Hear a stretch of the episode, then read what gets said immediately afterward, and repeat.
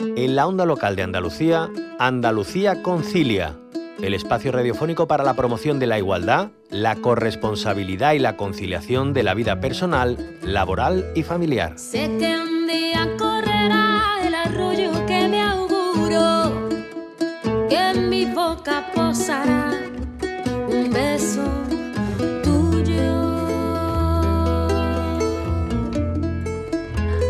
Abrimos un tiempo de radio semanal para hablar de algo que seguro que les ha preocupado en algún momento de su vida, la conciliación y la corresponsabilidad, es decir, cómo encajar la vida laboral, familiar y personal.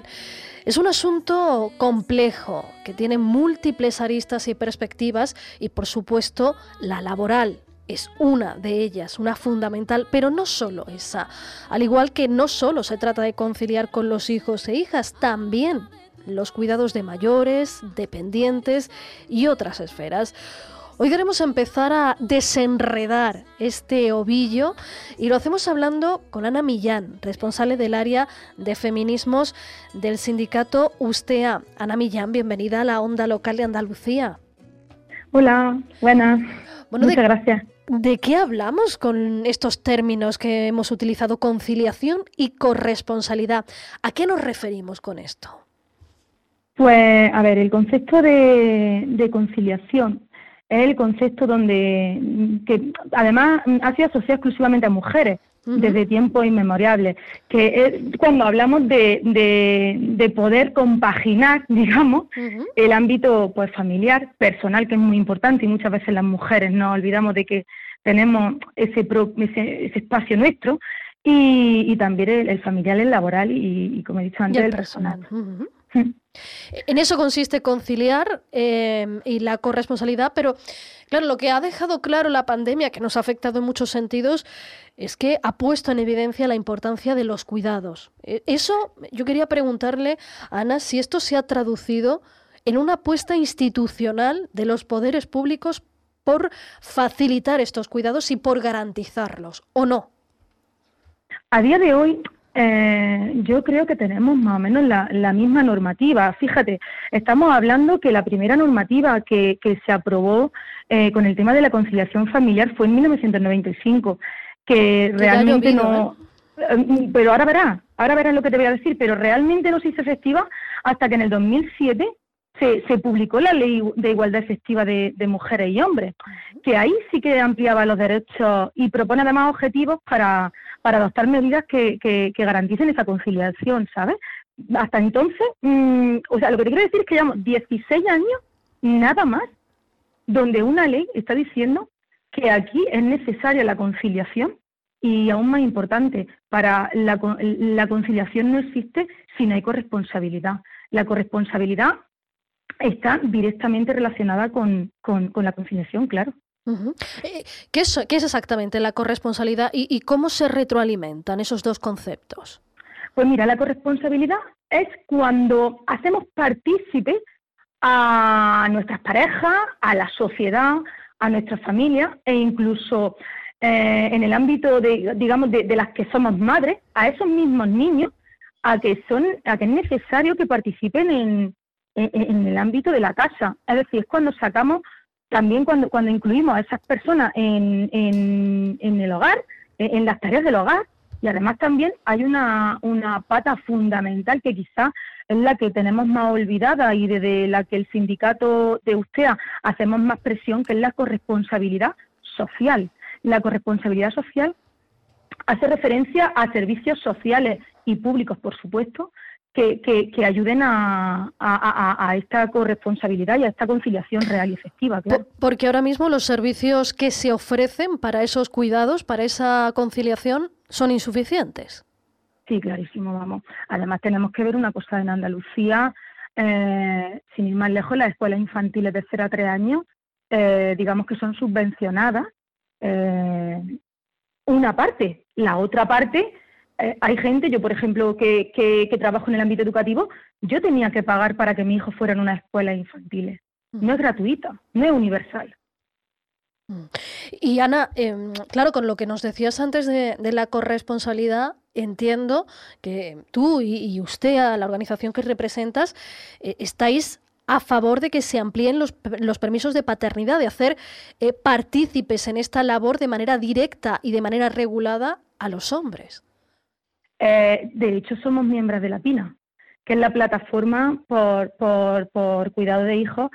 Em, mm, y, es que es una, es una de las, es fundamental para la igualdad es fundamental. Es, es fundamental implicar a los hombres en la conciliación, es fundamental implicarlo en los cuidados y es fundamental que esos niños y que esas niñas tengan también, tienen el derecho de ser cuidados de su, por sus padres.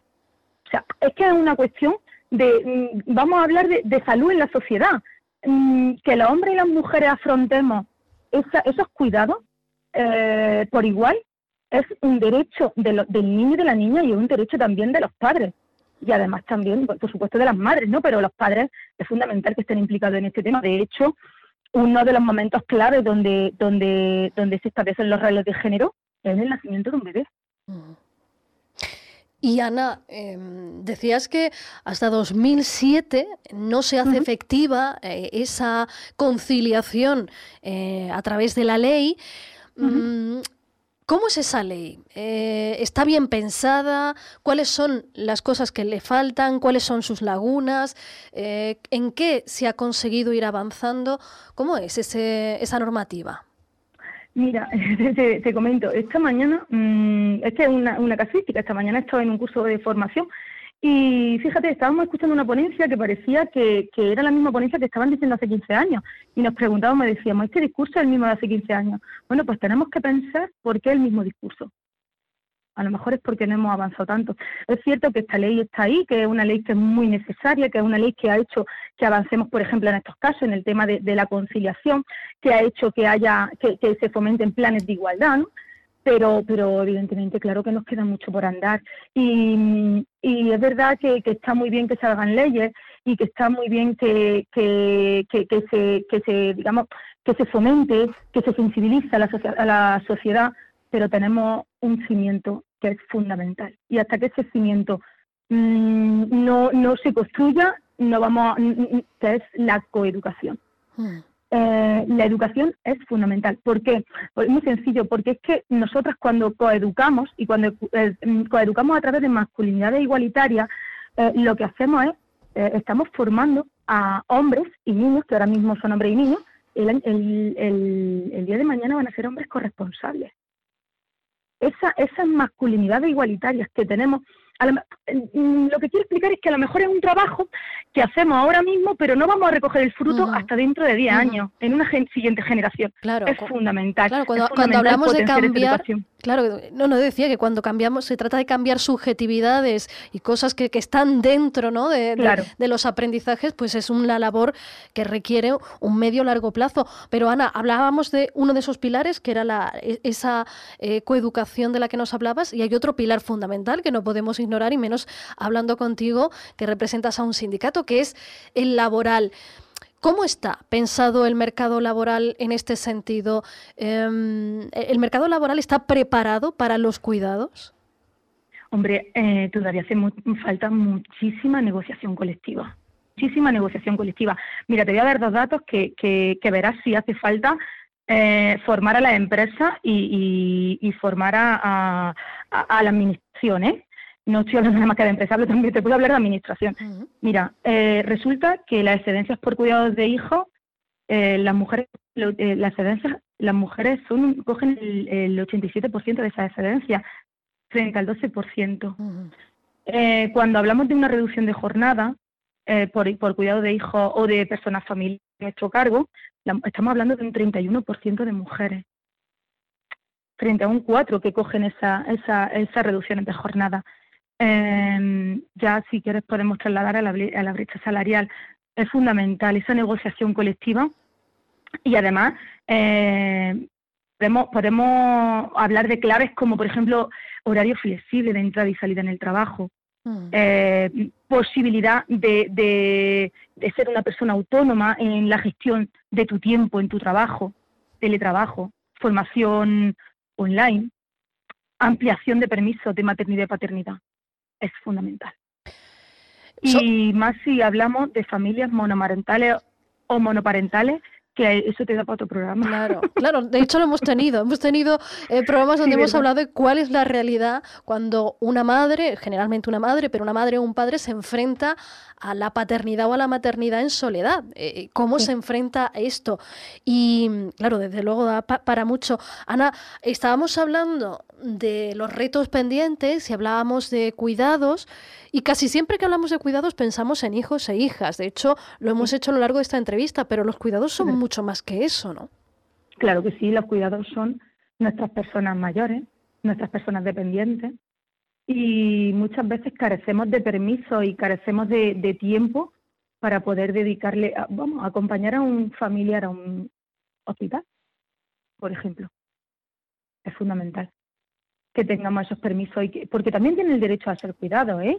No te digo por parte de una mujer, te digo, bueno, por parte de un hombre también, pero tienen el derecho a ser cuidados, tienen el derecho a, que los podamos acompañar y, ya sabemos que, bueno, que muchas veces pues eh, la, edad o cuando son personas con alguna con alguna diversidad funcional, pues quizás no, no se enteran muy bien y, y se sienten inseguros. Mm. Eso es fundamental también, que, que podamos que, ellos también se sientan protegidos. Lo decíamos en esta entrevista, la pandemia puso en evidencia algo que sabíamos, pero que a veces, eh, bueno, pues nos costaba ver y era que los cuidados son una parte esencial, fundamental, insustituible de la vida. Es la pieza clave de la vida.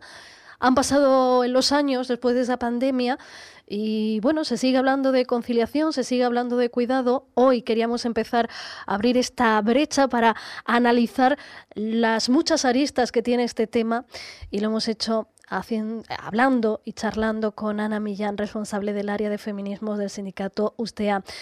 Ana Millán, muchísimas gracias por habernos acompañado. Muchísimas gracias a vosotras y qué espacios más necesarios, de verdad. Estos espacios son muy necesarios. Muchísimas gracias. Gracias.